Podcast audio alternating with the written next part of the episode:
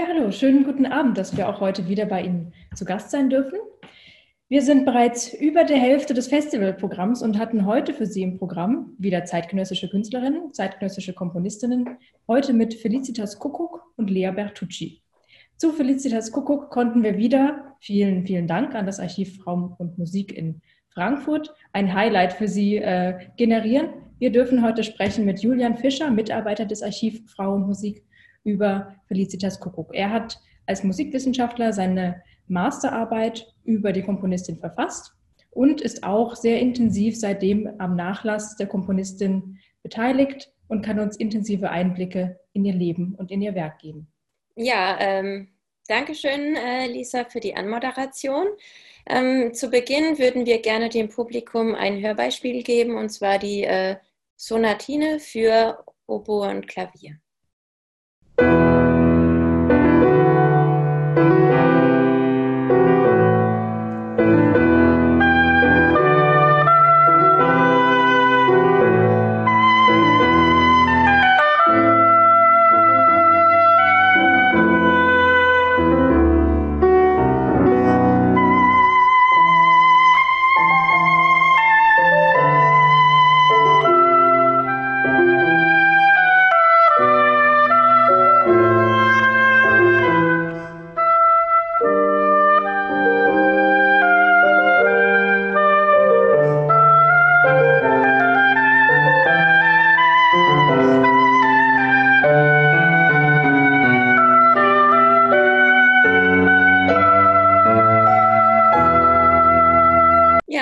Vielen Dank, liebe Technik, für die kurze Einspielung. Sie hörten gerade einen Ausschnitt äh, von dem Stück von Felicitas Kokuk, Sonatine für Oboe und Klavier, ursprünglich komponiert für äh, Klavier, äh, Querflöte und Klavier. Ähm, gerade aufgenommen war das äh, aus dem Doppelalbum Fantasien, Tänze, Zauber, Sprüche, gespielt von Thomas Rode und Eberhard Hasenfratz. Zu Beginn unseres Gesprächs, Julian, würde ich dich einfach nur mal äh, kurz fragen, was du genau in deiner Masterarbeit untersuchst und welche Rolle Felicitas Kuckuck dabei spielt. Ja, hallo Dominik. Ähm, in meiner Masterarbeit habe ich mich äh, mit Blockflötenkompositionen von Felicitas Kuckuck beschäftigt und habe anhand derer, also einer kleinen Auswahl, die ich getroffen habe, ähm, versucht, Rückschlüsse auf ihre Kompositionsweise und ästhetischen Überzeugungen zu treffen. Okay, jetzt ist es natürlich für mich interessant, äh, warum Sie denn ausgerechnet das Instrument Flöte äh, besonders in Ihren früheren Werken äh, verwendet hat. Kannst du ähm, mir dazu noch was erzählen? Also mit Sicherheit lässt sich das zum einen biografisch begründen. Also sie selber hat Blockflöte gespielt, später während dem Studium auch Querflöte. Und ähm, es ist auch noch interessant, wenn man ähm, bedenkt, welche musikgeschichtlichen Strömungen zu dieser Zeit äh, existierten. Also es war Anfang des 20. Jahrhunderts, dann auch die Zeit der Altmusikbewegung oder auch der sogenannten Jugendmusikbewegung, in der unter anderem die Blockflöte wiederentdeckt wurde, also ein Instrument, was natürlich äh, schon lange bekannt war, Allerdings ähm, die Bauweise wurde wiederentdeckt. Es wurden wieder Werke mit Blockflöte aufgeführt und ihr späterer Querflötenlehrer Gustav Scheck war auch ähm, sehr interessiert an der Blockflöte und hat auch da sehr viel ja, daran gewirkt, wieder diese alte Spielweise ähm, wieder zu rekonstruieren. Und somit war das auch ein Instrument, was zu der Zeit einfach neben anderen wiederentdeckt wurde und mit Sicherheit die Kombination, da sie das Instrument selber gespielt hat und dass es auch ein bisschen zeitgemäß war, ähm, führte bestimmt dazu, dass sie gerade in der Anfangszeit viel für Blockflöte komponiert hat. Okay, ähm, jetzt ist es ja so, dass äh, bis heute äh, die Blockflöte durchaus auch noch ein Instrument ist, mit dem Kinder an die Musik herangeführt werden. Ähm, ja, sie hat ja auch mal gesagt gegenüber einer Gitarrenlehrerin, ähm, ja, schwierige Dinge zu schreiben ist leicht, gute Musik zu schreiben, die spielbar ist, ist schwer, aber für die Kinder nur das Beste. Ähm, sie wollte ja eigentlich auch äh, Schulmusik studieren. Ähm, warum ist denn das äh, ganz anders gekommen? Felicitas Kuckuck war, um diesen Begriff in den Mund zu nehmen, Vierteljüdin und ähm, begann ihr Studium schon ja, in der NS-Zeit. Das heißt, ähm, 1934, 1935, als sie den Wunsch hegte, ähm, Lehrerin zu werden, war es ihr einfach nicht gestattet. Also sie hätte, um ähm, für das Studium zugelassen zu werden, ihre arische Abstammung bis in das Jahr 1800 nachweisen müssen. Und somit war das von vornherein ausgeschlossen. Ähm, dann hatte sie sich dazu entschieden, ähm, Klavier zu studieren, mit dem Ziel, ähm, Privatmusiklehrerin zu werden. Und dieses Studium schloss sie dann auch ab, aber musste mit der nächsten Einschränkung leben, denn das Berufsverbot folgte direkt, sodass ähm, ihr direkt von der NS-Regierung untersagt wurde, den Beruf als Musiklehrerin auszuüben. Jetzt hast du ja schon äh, angekündigt, dass sie eben direkt auch äh, durch ihre jüdische Abstammung und äh, auch durch ihr, ähm, ja, durch ihre ähm, Geburt 1914 ähm, eben äh, sowohl in den einen Weltkrieg hineingeboren wurde, als auch den Zweiten Weltkrieg ähm, komplett miterlebt hat. Ähm, jetzt ähm, habe ich mich gefragt, wie das irgendwie Einfluss auf ihre Komposition genommen hat, weil wir hatten zum Beispiel im ZKM 2016 eine Ausstellung Kunst in Europa 1945 bis 1968. Und ähm, da hat, gar, haben eben auch Künstler überlegt, äh, wie sie die Leiden des Krieges äh, ausdrücken können und sind dann von den üblichen Kunstformen abgekommen, haben stattdessen Objekte, äh, zum Beispiel äh, Besteck aus Konzentrationslagern verwendet oder ähm, Bilder zerstört ähm, und so weiter. Wie hat äh, sie sich denn äh, mit den Leiden des Krieges kompositorisch auseinandergesetzt und ähm, ist damit musikalisch umgegangen? Also zunächst äh, kann ich sagen, dass in ihrem Frühwerk oder auch im, in großen Teilen ihres kompositorischen Schaffens sich ähm, das Thema gar nicht so stark widerspiegelt. Ähm, sie hat wenig bis gar nicht ähm, den Krieg oder das Leiden als Thema gehabt.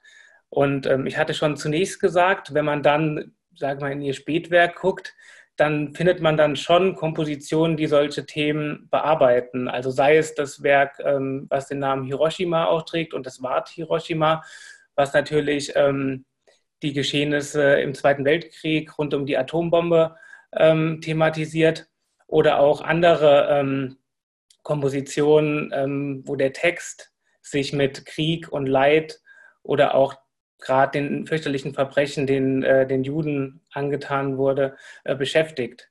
Und ich hatte es jetzt schon ein bisschen angemerkt, ähm, vor allem geht es da um Texte. Und es ist auch sehr interessant. Ähm, es gibt ein Gespräch, äh, oder zumindest es gibt die Aussage von ihrer Tochter, Margret Johansson, ähm, dass Felicitas Kuckuck einmal gesagt hätte, sie hätte nie über Krieg, Leid und sowas komponiert. Darüber hätte sie keine Musik geschrieben. Und auf die Rückfrage, dass es doch nicht stimme, sie habe doch Werke, die ich gerade aufgezählt habe, komponiert, sagt sie, sie habe nicht Musik äh, über den Krieg geschrieben, sondern die hat einfach einen sehr guten Text vertont.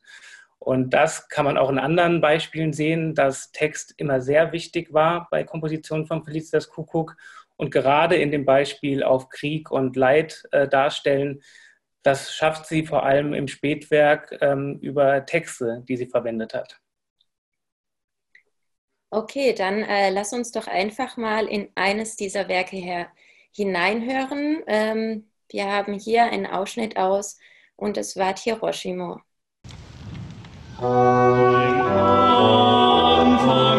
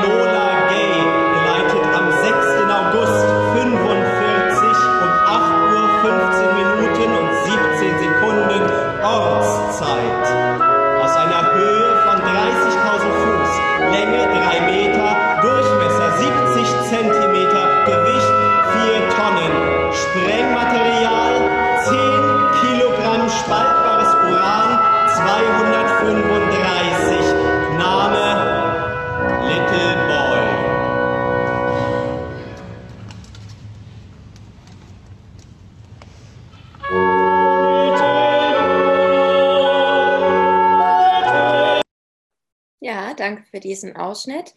Er wurde veröffentlicht ähm, durch ähm, Felicitas äh, Kuckuck, den, so die Organisation, aufgeführt vom äh, Trinitatis Chor Altona unter der Leitung von Jörg Mahl.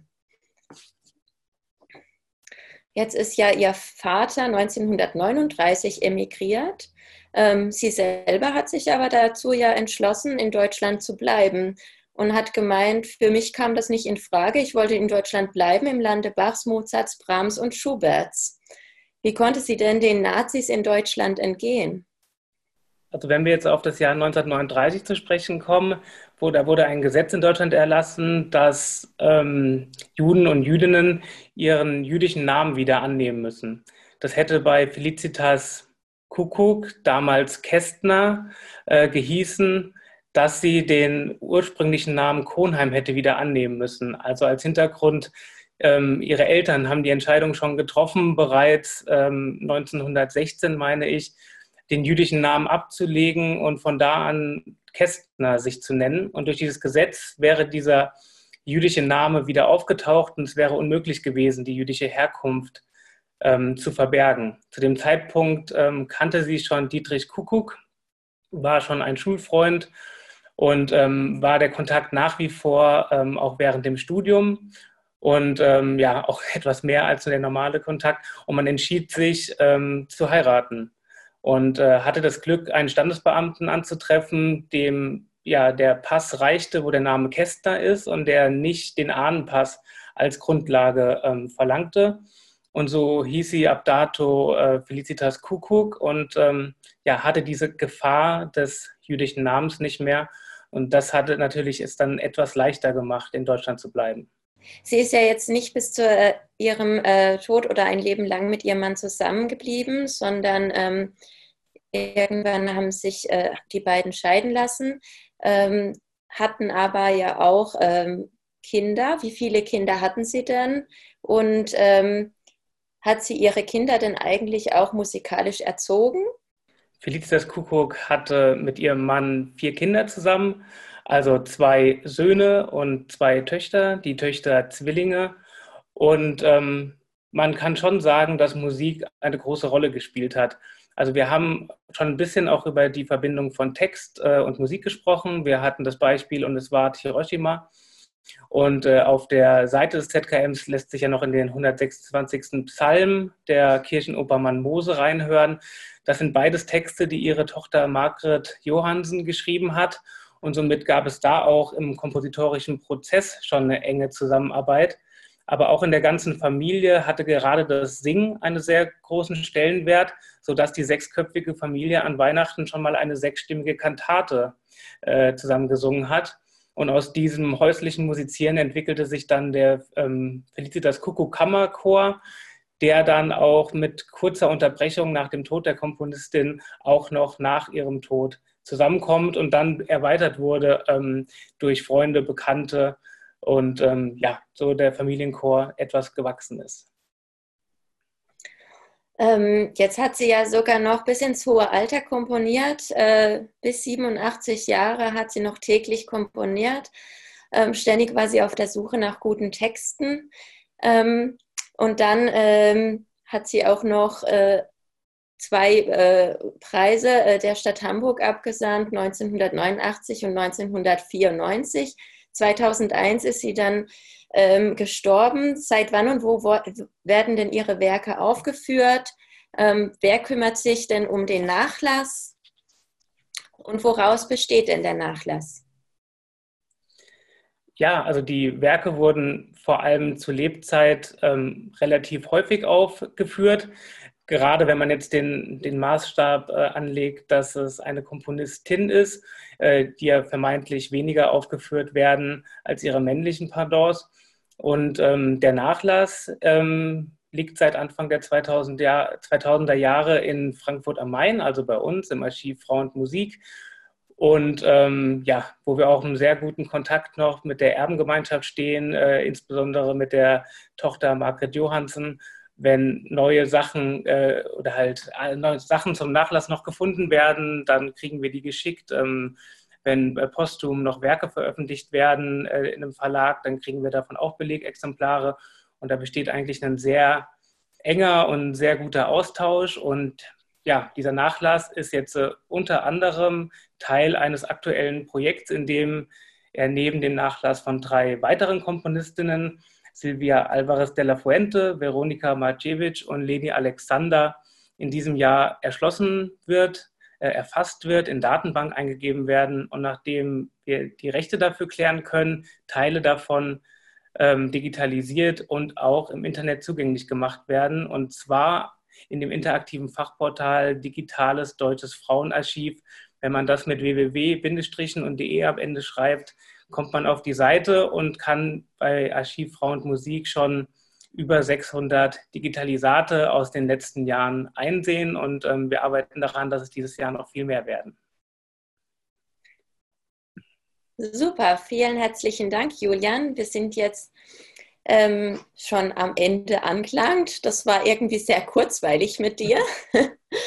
ähm, zum Abschluss möchte ich noch ähm, Ihre Tochter kurz äh, zitieren, Dr. Margret Johansen, die ähm, eine, auch eine sehr interessante Frau ist. Ähm, sie arbeitet am Institut für Friedensforschung und Sicherheitspolitik Hamburg und in einem Interview ähm, mit Beatrix Borchert ähm, hat sie ähm, gesagt, dass ihre Mutter, die wirklich eine äh, ganz äh, tolle Persönlichkeit gewesen ist, darüber mehr auch auf unserer Artikelseite, äh, sagt ihre Mutter als Resümee äh, über ihr äh, Leben und ähm, über den Verlauf ihres Lebens. Ähm, ich habe äh, immer Glück gehabt. Ja, und ähm, an dieser Stelle bedanke ich mich bei ähm, dir, Julian, und äh, bei unserem Publikum. Natürlich sind Sie ähm, herzlich willkommen, auch morgen wieder auf unsere Artikelseiten zu schauen. Wir stellen morgen die Komponistinnen Adriana Hölzki und Olga Neuwirth vor. Und am Freitag ähm, haben wir dann äh, die Komponistin Jagoda äh, Smitka im Programm ähm, mit äh, noch einer, sage ich, äh, sag ich mal, einem besonderen Highlight, das wir jetzt noch nicht verraten wollen. Aber seien Sie gespannt und äh, schauen Sie doch auch an den beiden letzten Tagen dieser Woche wieder rein. Nächste Woche ist dann die letzte Festivalwoche erreicht mit einem äh, Finale am 1. Mai. Und jetzt wünsche ich allen einen schönen Abend und äh, sage Tschüss, bis zum nächsten Mal.